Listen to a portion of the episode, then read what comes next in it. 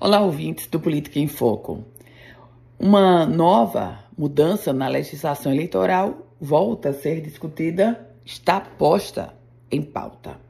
E a Câmara dos Deputados aprovou, com 367 votos favoráveis, 86 contrários, a mini-reforma eleitoral. O texto, que teve como relator o deputado Rubens Pereira Júnior, ele é do PT do Maranhão, o texto traz várias mudanças e, na prática, esvazia sim a lei da ficha limpa, porque abre brechas para reduzir os repasses às candidaturas femininas e atenua ainda as regras relacionadas às prestações de contas eleitorais.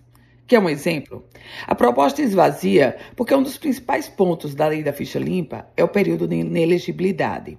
E pela reforma, pela mini-reforma, aliás, a inelegibilidade contaria a partir da perda do mandato. A situação é a mesma para os parlamentares que forem alvo de impeachment ou de processo por quebra de decoro parlamentar.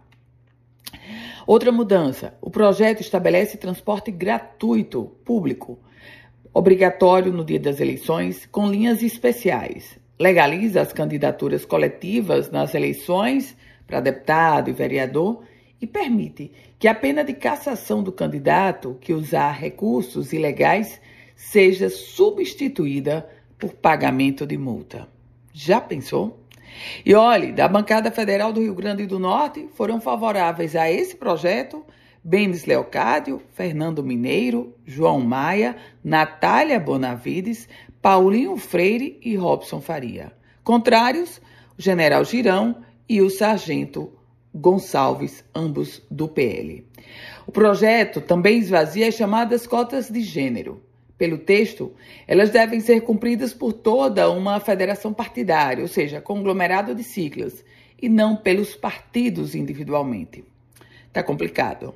Eu volto com outras informações aqui no Política em Foco com Ana Ruth Dantas.